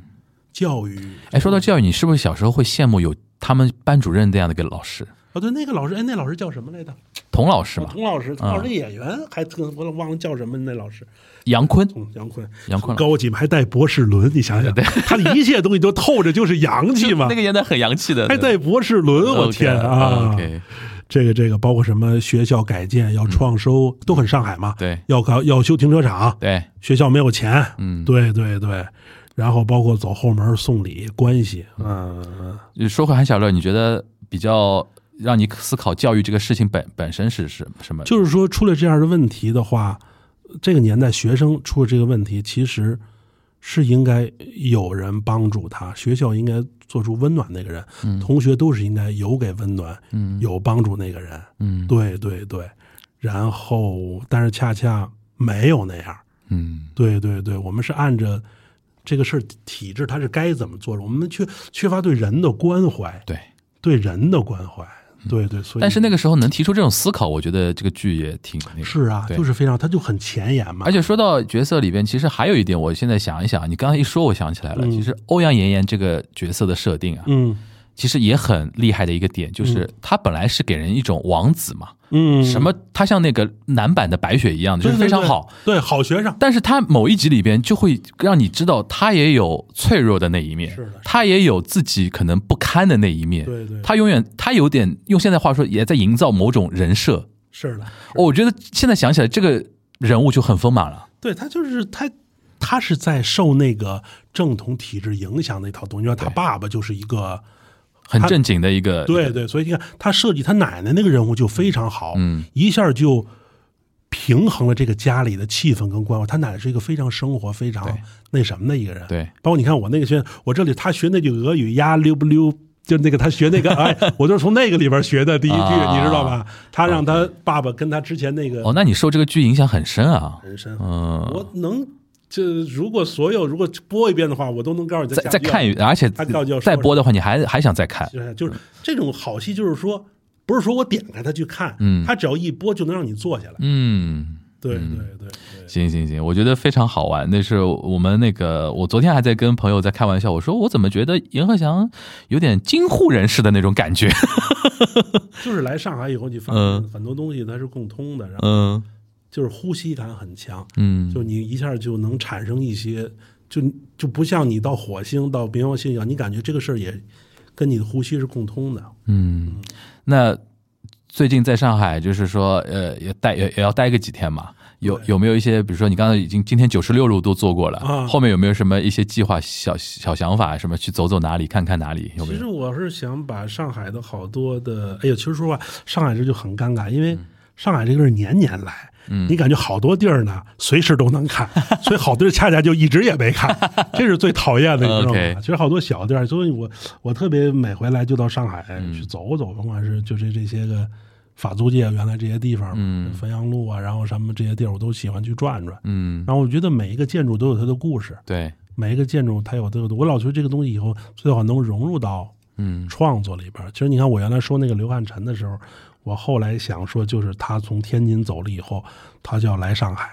转战上海滩啊，在天蟾怎么着怎么着怎么着。但是苦于就是我对这个城市没有那么了解，嗯，我没法沉浸。就你说。的时候，这一块必须必定要避开它了。我不了解，嗯就我没有做到，就出这就回到说书的创作，我没有全方位的了解，我很难走入创嗯那你应该去看一下《天蟾一幅舞台》，现在还在啊。天蟾，嗯，逸夫这回装修之对前，我每回都在天蟾逸夫边上住，有时候哦会去看戏，因为上海上京他们每年都有一个京舞会，就是对他们做一个对武生演出，对那是我每年。今年我在宁波拍戏，他们那几场演出我都是因为过不来，如果要是能过来啊，我都要开车啊，你喜欢嗯到。看武生演出？我喜欢看，因为我觉得上海京剧院它每年恢复的这个对武生这个行当非常、嗯是非常厉害的，好事双结，好啊，那真是好，包括咱们抛下七侠五义，嗯对嗯那是多好啊！这个东西是北京好多我们东西行啊，我我也喜欢看京戏，下次咱们约个、好啊约约着一起看京戏去。好好好对所以看为什么年年咱俩，我为什么对《繁花》这个戏就很有感触，啊就是说。他完，你站那儿你能做，但是就发他一定是完备的了解了这个都市的每一个细节，嗯他才能创作这样的东西。嗯你看完这个东西，你就会感觉，哇塞，我要不了解成像人家那样，你是没有脸在这个城市做创作的，嗯你知道吗？你一定是一瓶子不满，半瓶子逛的。嗯，行行行，非常开心，非常开心。嗯就是我觉得每次跟嘉宾聊天，嘉宾最后聊到非常喜欢上海这个这这个点，我都非常 我都非常开心。身为上海人，对吧？我觉得很难有人说不喜欢上 海，真的，真这是实话。谢谢谢谢谢谢。那那个，那咱们说好了，下次咱们有那个好的京戏演出的时候，好啊我约约你到上海来，对咱好啊咱看看京戏，因为上京我也有一些是吗？有一些老师朋友啊，今年他们那个， 他们老跟我说那个鲁肃，还有嗯那个谁，那个那个那个，他们弄了一个京剧戏曲的音乐剧，年底要要演。哦，好像有听说那。还说说说还弄得还有听说鲁肃老师也也属于上京里边会会整景的，他啊那回他也喜欢尝试的一个他那人。回出圈儿不是因为那个什么，是那个那个是是锁麟囊啊，他是不是是他演那谁的时候反串说了好多、啊，说了好多啊。对当下的一些事儿和对话，，上京也是属于京剧圈里边相对会做一些很多那个跳脱传统的一些事就情是的。过去京派跟海派的嗯矛盾就在这儿呢。行京派就看不上，有时候海派他怎么着弄，但是人家门卫门卫卖票啊， 就是好啊，这观众买票就真的，一百年前就这样。对呀，你就记住，观众不傻，就演员不要认为观众傻，嗯，观众是最明白的。嗯你好，他一定会支持你的；你烂，早晚有一天要露馅儿。